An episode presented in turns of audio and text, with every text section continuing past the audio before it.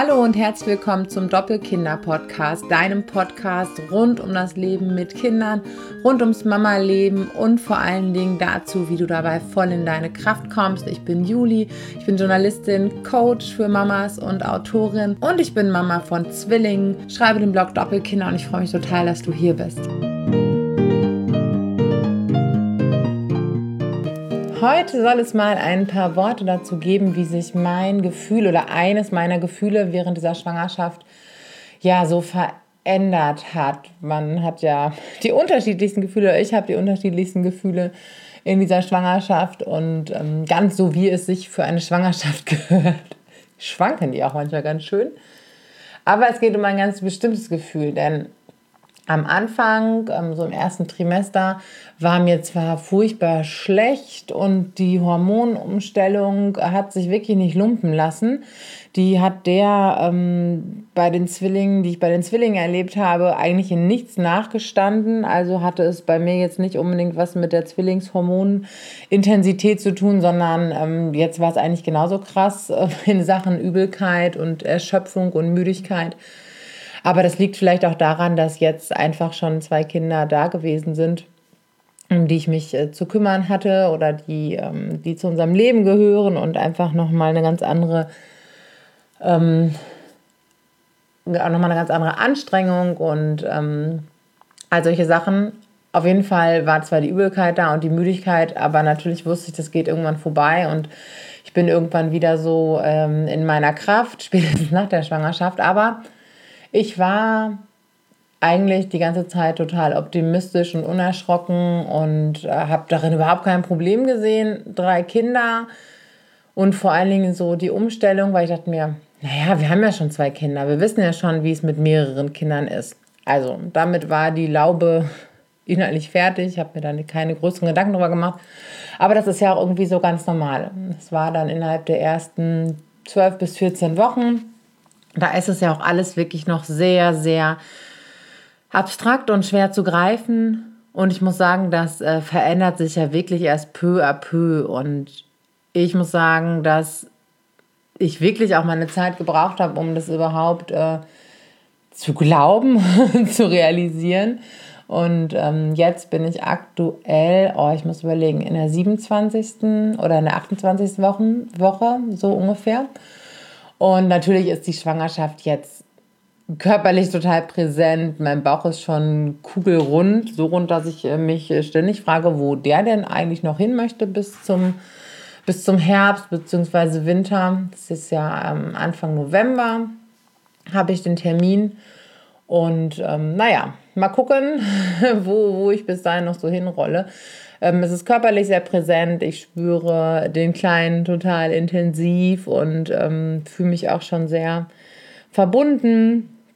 Er macht sich sehr viel bemerkbar und jetzt ist es natürlich irgendwie so ganz anders. Und ähm, die Halbzeit dieser Schwangerschaft ist längst überschritten und ich merke einfach, je mehr Tage und Wochen ins Land gehen, dass mich einfach andere Dinge beschäftigen. Ich erlebe unsere beiden Söhne ich erlebe unsere alltäglichen Herausforderungen. Ich muss sagen, dass sie jetzt um den vierten Geburtstag herum offenbar wirklich nochmal ähm, ganz großen Meilenstein, den ich gar nicht so richtig benennen kann, für sich erreichen. Also ich merke nochmal, wie viel unabhängiger, wenn man das so bei Vierjährigen sagen kann, sie in vielen Situationen sind, wie viel besser ich sie erreichen kann, obwohl sie natürlich immer noch oft ähm, ja, sehr emotional sind und irgendwo auf Dinge reagieren, die wir Erwachsene vielleicht als Kleinigkeiten abtun, aber die für sie einfach total heftig sind. Gestern hatten wir zwei Situationen.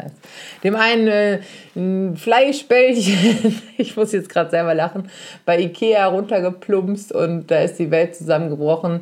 Der andere hat nicht verstanden, warum ich jetzt nicht noch irgendwelche Getränke kaufe, weil wir Trinkflaschen dabei hatten. Und ähm, Schwuppdiwupp im Handumdrehen ähm, befand ich mich mitten im dicksten Kinderkrisengebiet, aber die Sache war wirklich innerhalb von fünf bis zehn Minuten gegessen. Und äh, gegessen im wahrsten Sinne des Wortes.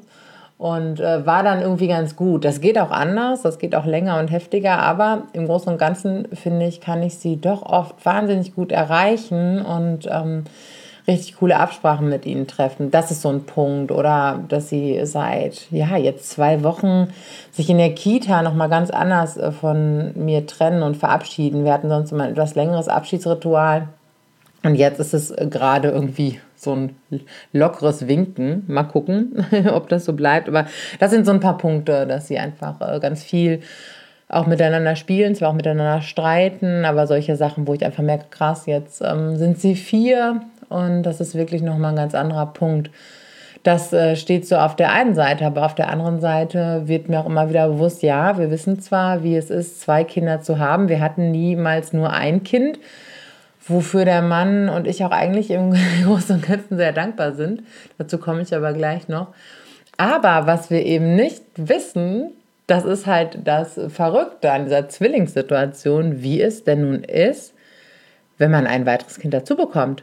Wie ist es, wenn man schon ein Kind hat und dann noch ein sehr, sehr, sehr viel kleineres Kind mit ganz anderen Bedürfnissen und wenn von heute auf morgen mehr oder weniger ähm, die Aufmerksamkeit nochmal anders verteilt wird und gerade auch bei einem Neugeborenen vielleicht die mütterliche Aufmerksamkeit allein durch das Körperliche, durch das Stillen und äh, die Geburt ähm, da nochmal ganz anders abgezogen ist.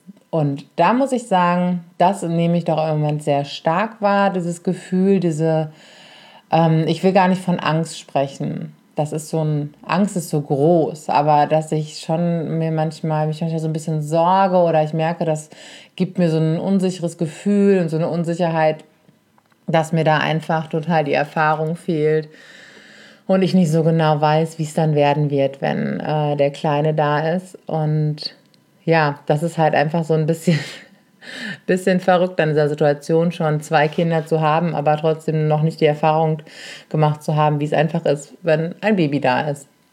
Plus, äh, plus anderes Kind, plus andere Kinder. Und ähm, ja, das beschäftigt mich schon oft, das merke ich schon. Also wir sind bei den Zwillingen, natürlich war die Anfangszeit krass. Die beiden waren jetzt nicht so die ähm, Babys, die unbedingt es gemocht haben, stundenlang alleine irgendwo zu liegen und zu schlafen oder ein Mobile anzugucken. Äh, noch nicht mal minutenlang. Also wir haben hier wirklich Wochen und Monate lang äh, nur mit Körperkontakt das Ganze bewältigen können. Zum Glück hatte mein Mann auch Elternzeit. Und dann ging es ganz gut, aber ich glaube, auch so wäre für uns also die Umstellung oder ist, glaube ich, für die allermeisten Familien und Frauen und Männer, wenn das erste Kind, die ersten Kinder kommen, das ganze Leben wird einmal äh, auf den Kopf gestellt, durchgeschüttelt und neu zusammengesetzt, so ungefähr. Und ich glaube, es ist einfach für alle so eine ähm, Grenzerfahrung oder für die allermeisten zumindest. Deswegen, äh, das wäre mir sicherlich auch mit einem Kind in irgendeiner ähnlichen Form vielleicht so gegangen. Nun waren es aber zwei.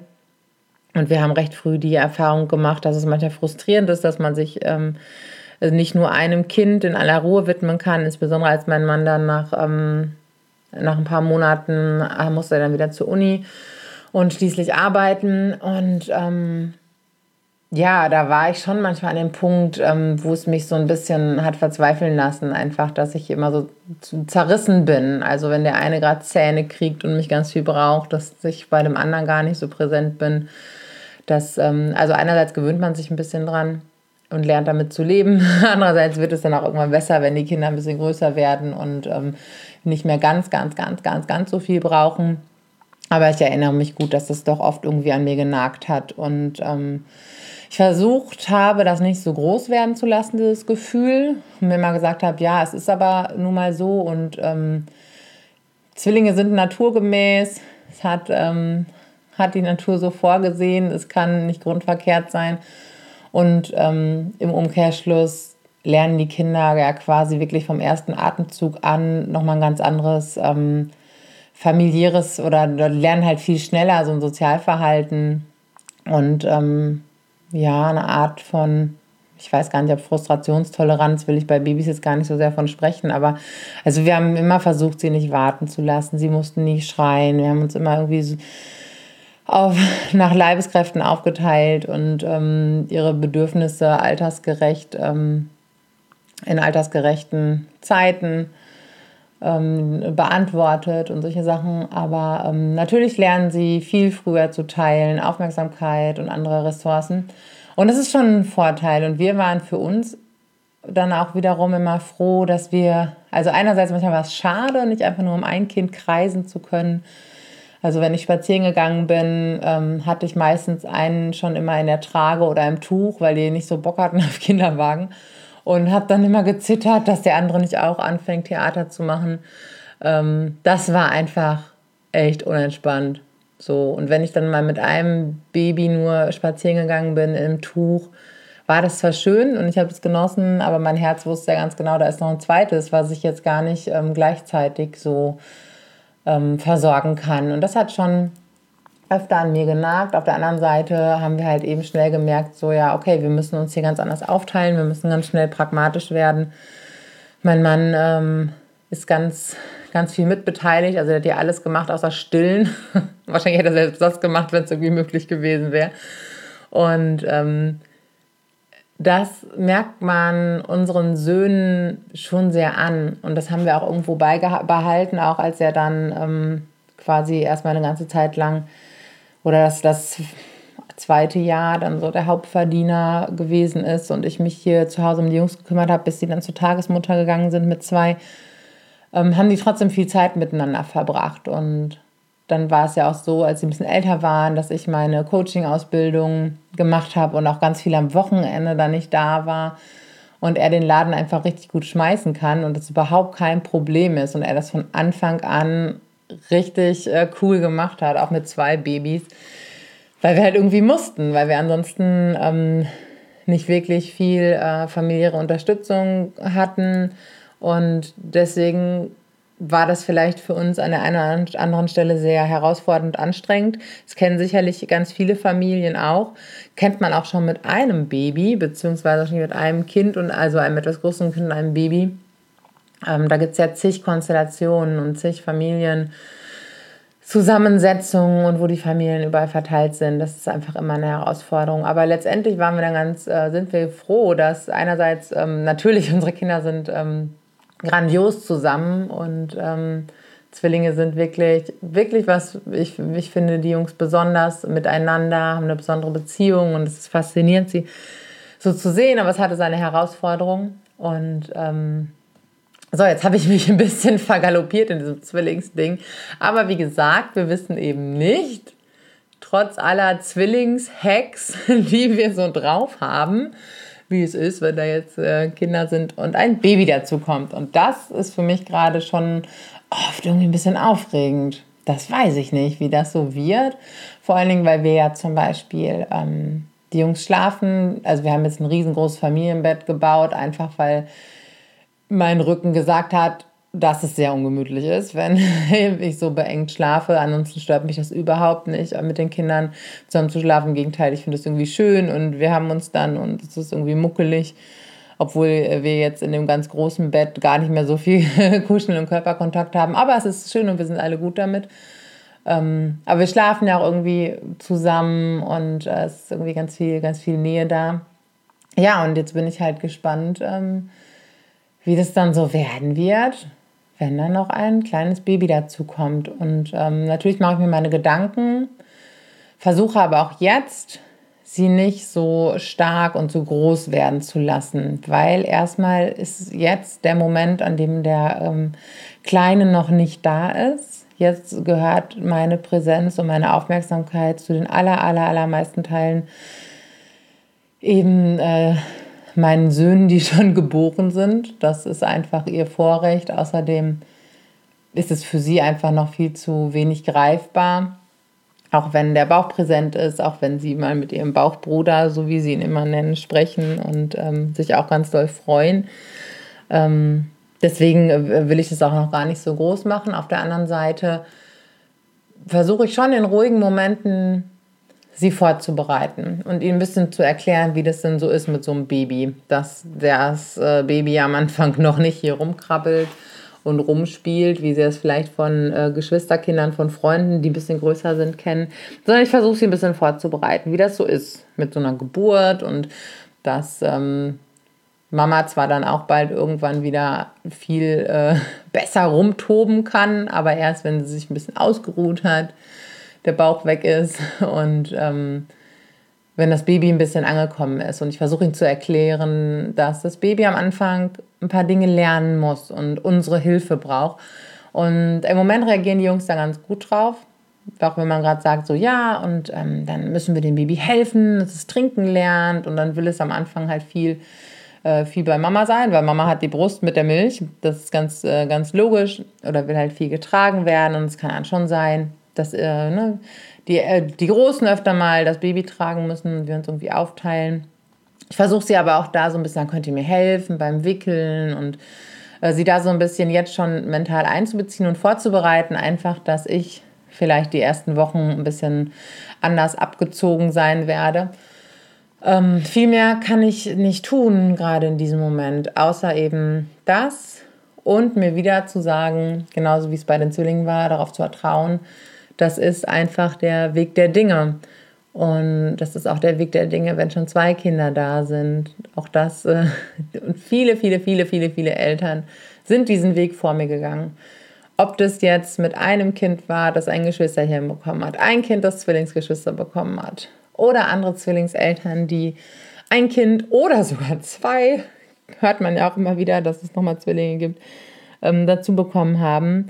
Und das ist ja auch so eine Sache, worauf fokussiere ich mich? Fokussiere ich mich auf meine Sorge oder auf meine Angst oder ähm, auf das Vertrauen, dass es schon gut werden wird? Dass vielleicht die ersten Tage und Wochen eine Herausforderung werden und an manchen Punkten anstrengend aber eben auch darauf zu vertrauen, dass wir das als Familie gut hinbekommen und dass wir als Familie daran wachsen und uns bereichern innerlich, dass wir das gut schaffen werden, dass wir immer gucken, was braucht gerade wer am dringendsten und wie können wir das, äh, das irgendwie gewährleisten. Mir gibt es auch ganz, ganz viel Sicherheit, eben zu wissen, dass ähm, die Jungs und äh, ja, so, so sehr aus der Beziehung mit ihrem Papa ähm, profitieren und dass die ganz toll zusammen sind und dass er ganz engagiert ist und immer ganz tolle Ideen hat, was die auch zusammen unternehmen können.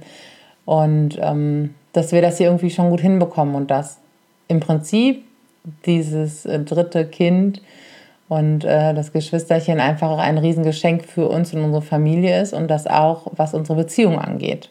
Dass es auch ein Geschenk sein wird und wir alle daran wachsen werden und im Endeffekt ähm, ja, wenn wir diesen Weg gemeinsam beschritten sind, uns irgendwie sortiert haben, das bestimmt gut hinbekommen. Und das ist halt das, worauf ich mich konzentrieren möchte und, darauf, und worauf ich mich konzentriere.